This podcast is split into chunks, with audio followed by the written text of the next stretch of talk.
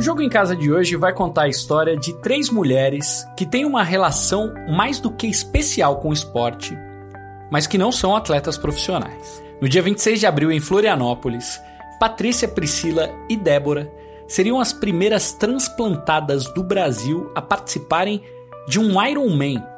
A ideia era fazer um revezamento entre as três, cada uma com uma modalidade diferente.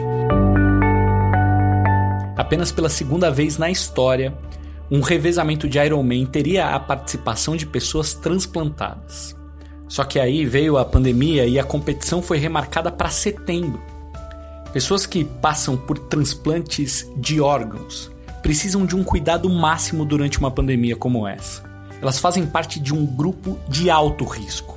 Não podem sair na rua de jeito nenhum. E agora, as três treinam em casa para uma das provas mais desafiadoras do esporte. Quinta-feira, dia 18 de junho. Eu sou Guilherme Pereira. Seja muito bem-vindo ao Jogo em Casa de hoje.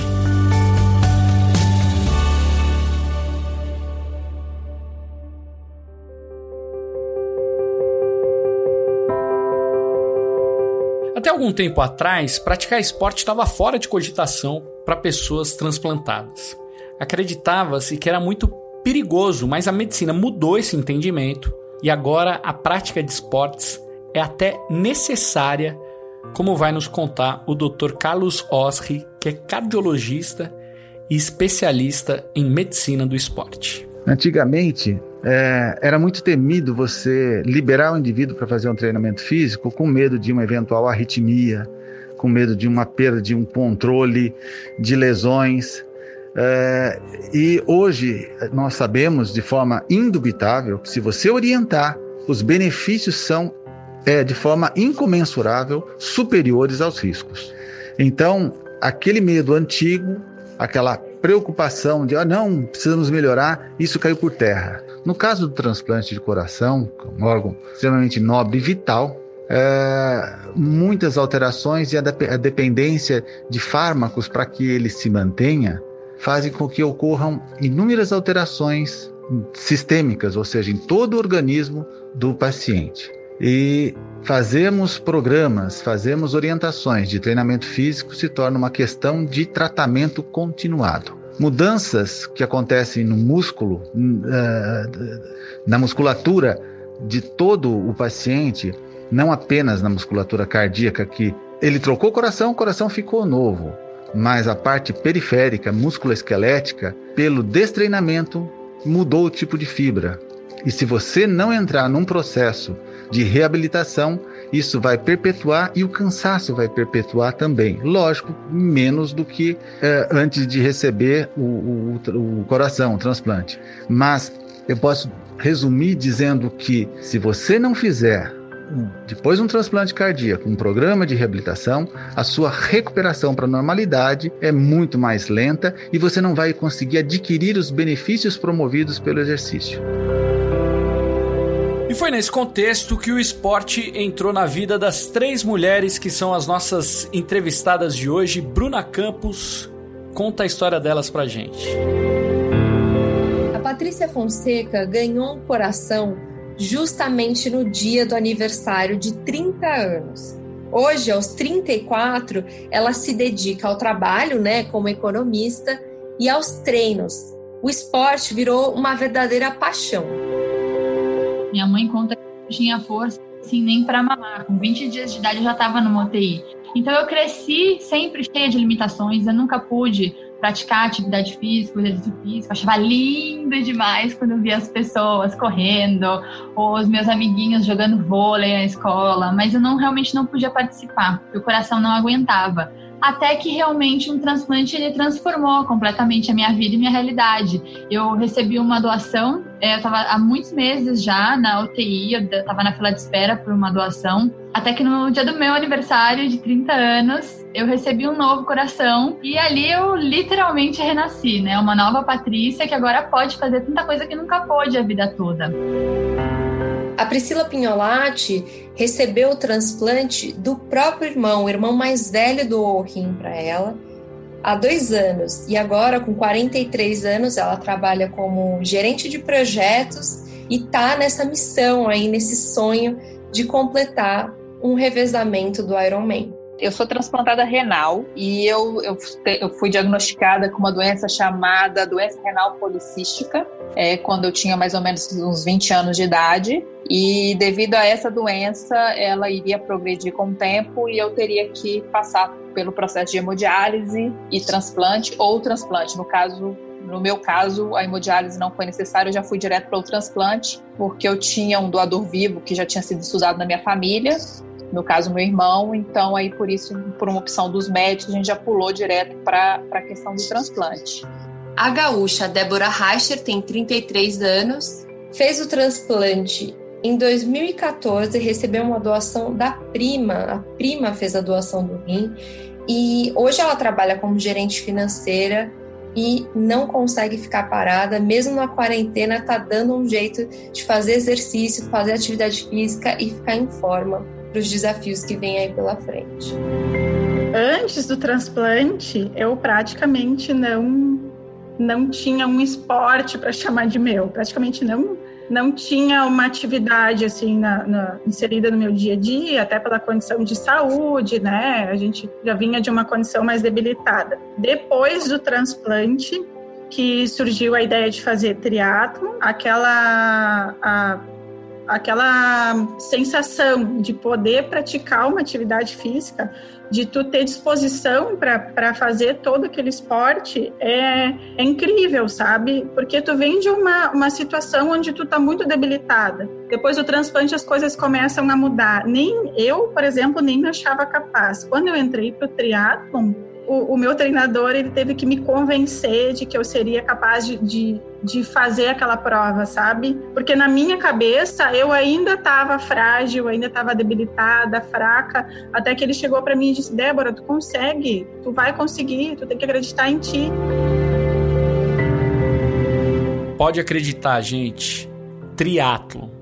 Receber um novo órgão é ganhar uma nova vida, novas portas se abrem.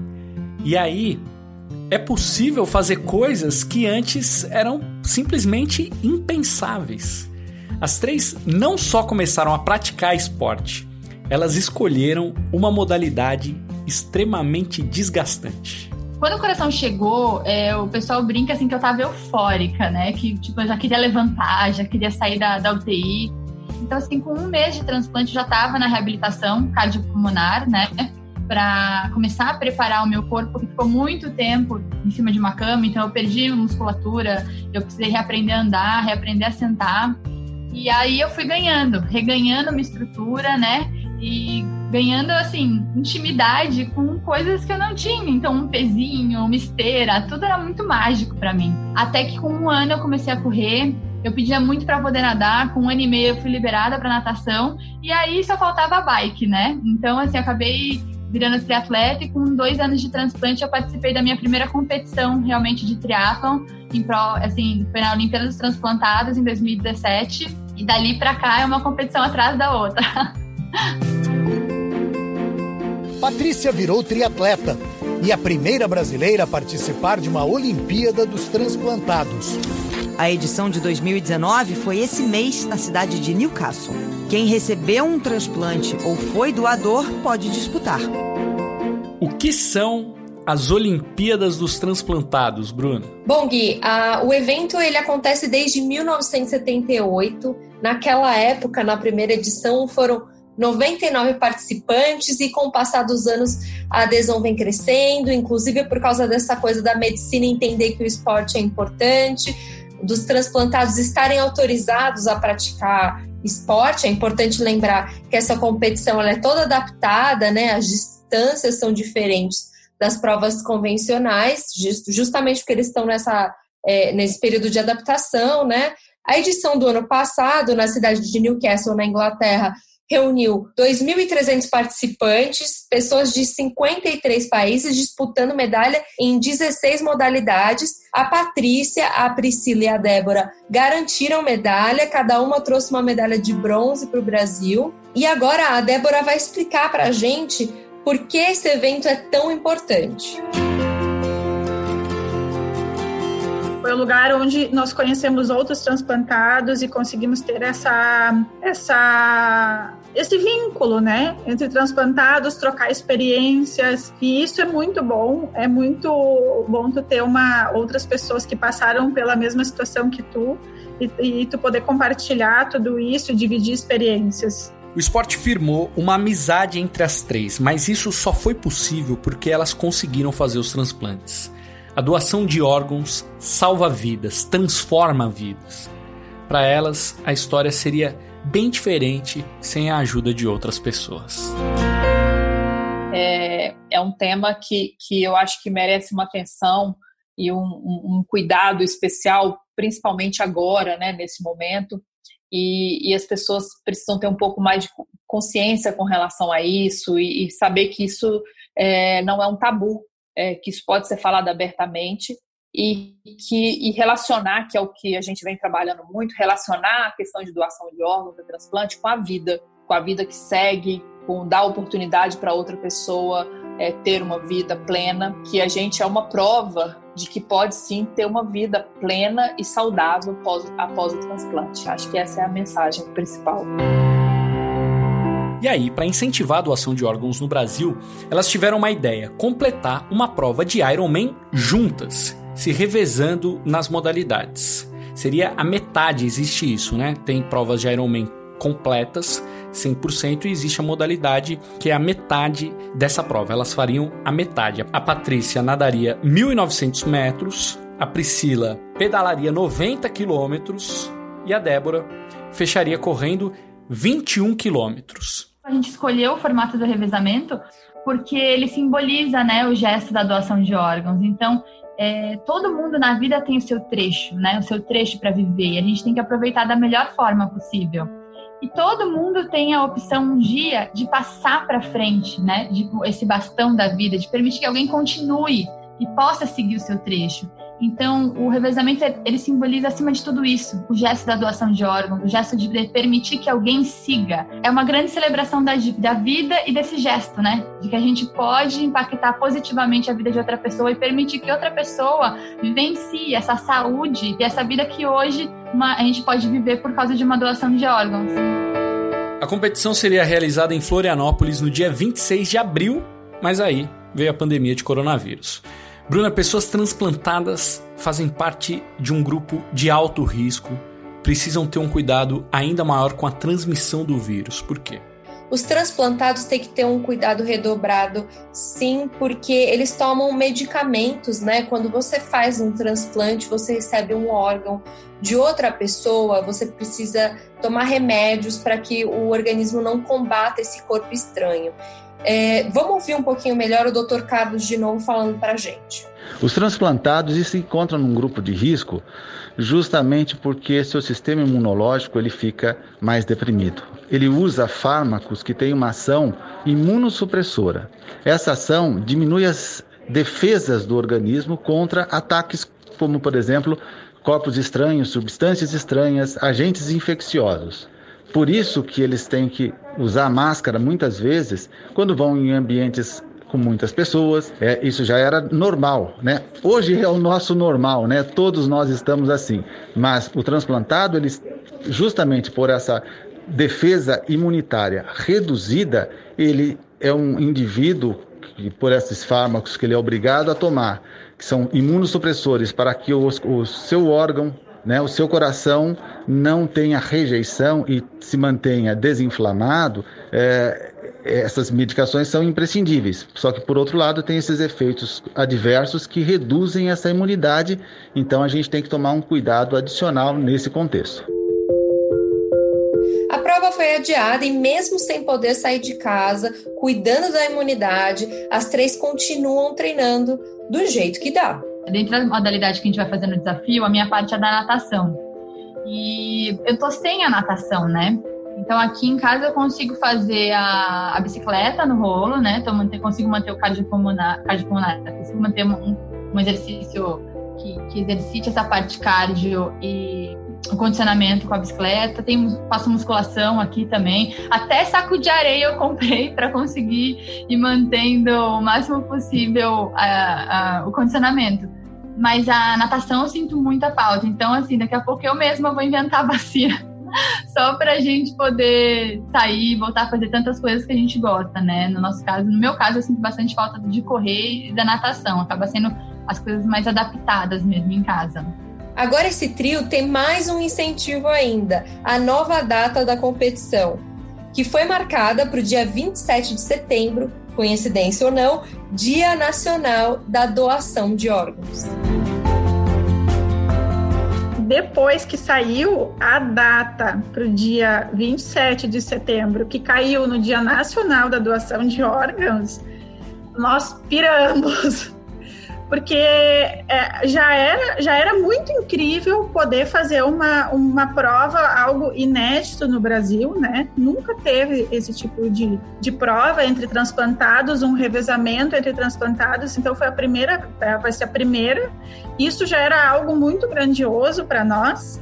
E agora, ainda mais por ter caído no Dia Nacional da Doação de Órgãos. Então, é, é uma expectativa enorme. A gente está recebendo muito apoio de muitas pessoas, isso tem nos motivado muito também, de vários grupos de triatletas, mulheres, tem dado muito apoio para nós. Os transplantados, que nós temos contatos, estão dando muito apoio também, estão querendo ir também até Florianópolis para assistir a gente fazer essa prova, porque é, a gente está ali fazendo uh, algo que é, é muito representativo para todos eles, né? Para todos nós transplantados. Então é algo assim, é muito é incrível, é grandioso, sabe? Parece óbvio, mas é bom falar. Apesar do caos que a gente está vivendo, as outras doenças continuam existindo, claro que continuam, nada mudou. Mas desde o começo da pandemia, o número de doações de órgãos no Brasil caiu mais de 30%. É um número bem impactante. A gente conversou com o Dr. Paulo Manuel Pego, da Associação Brasileira de Transplantes de Órgãos, para entender por que isso está acontecendo. Várias coisas acho que impactaram na questão da diminuição de, de número de transplantes na diminuição do número de doações. É, uma foram sobrecargas que foram acontecendo é, sequencialmente em vários hospitais, em vários centros. Então, se o hospital está muito sobrecarregado, é, o que for, no caso com pacientes de coronavírus, é muito mais complexa essa questão de logística de doação, de, de detecção de morte cerebral, do próprio contato com a família, porque as visitas estão restritas e assim por diante. Então, isso é um primeiro impacto. Um segundo impacto foi que o número de aviões, nós usamos muito, o Brasil é um país é, continental, então nós usamos muito transporte aéreo para doações. O transporte aéreo também diminuiu drasticamente, como nunca vimos é, no país. Então hoje muitas vezes você não tem disponibilidade é, de aviões ou de aeroportos é, como tínhamos antes da pandemia. Então, isso também é, acaba levando a um número menor de doações interestaduais, vamos assim chamar. Um terceiro fator é o fator da doença em si.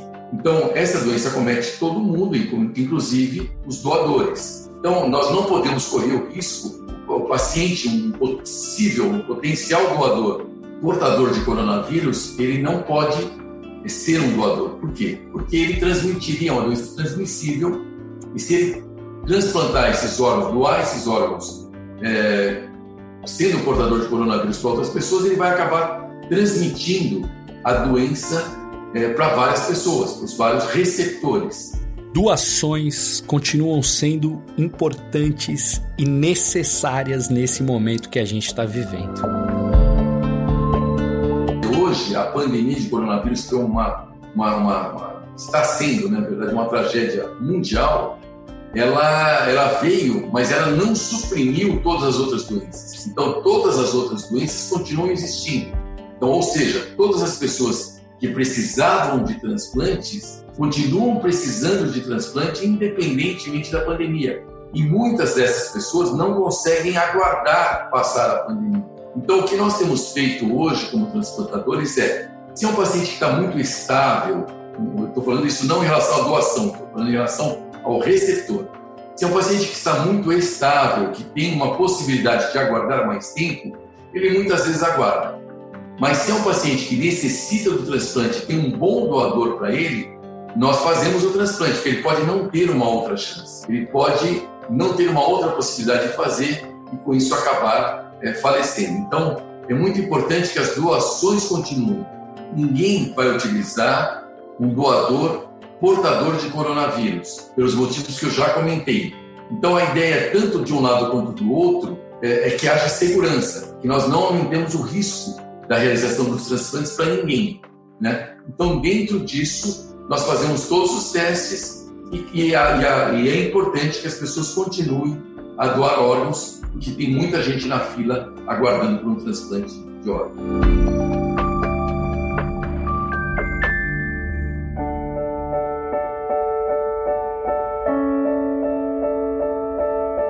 Pessoas que podem ganhar uma nova chance, como as três personagens do episódio de hoje. Pensa nisso. Até alguns anos atrás, elas tinham uma série de limitações físicas e hoje estão se preparando para uma das provas mais desafiadoras do esporte, apesar da pandemia. Isso é bonito demais. Viva a vida! O Jogo em Casa tem a produção e reportagem do Martim Fernandes, do Henrique Totti e do Matheus Capanema. A edição é do Leonardo Bianchi e do Guilherme da Olha.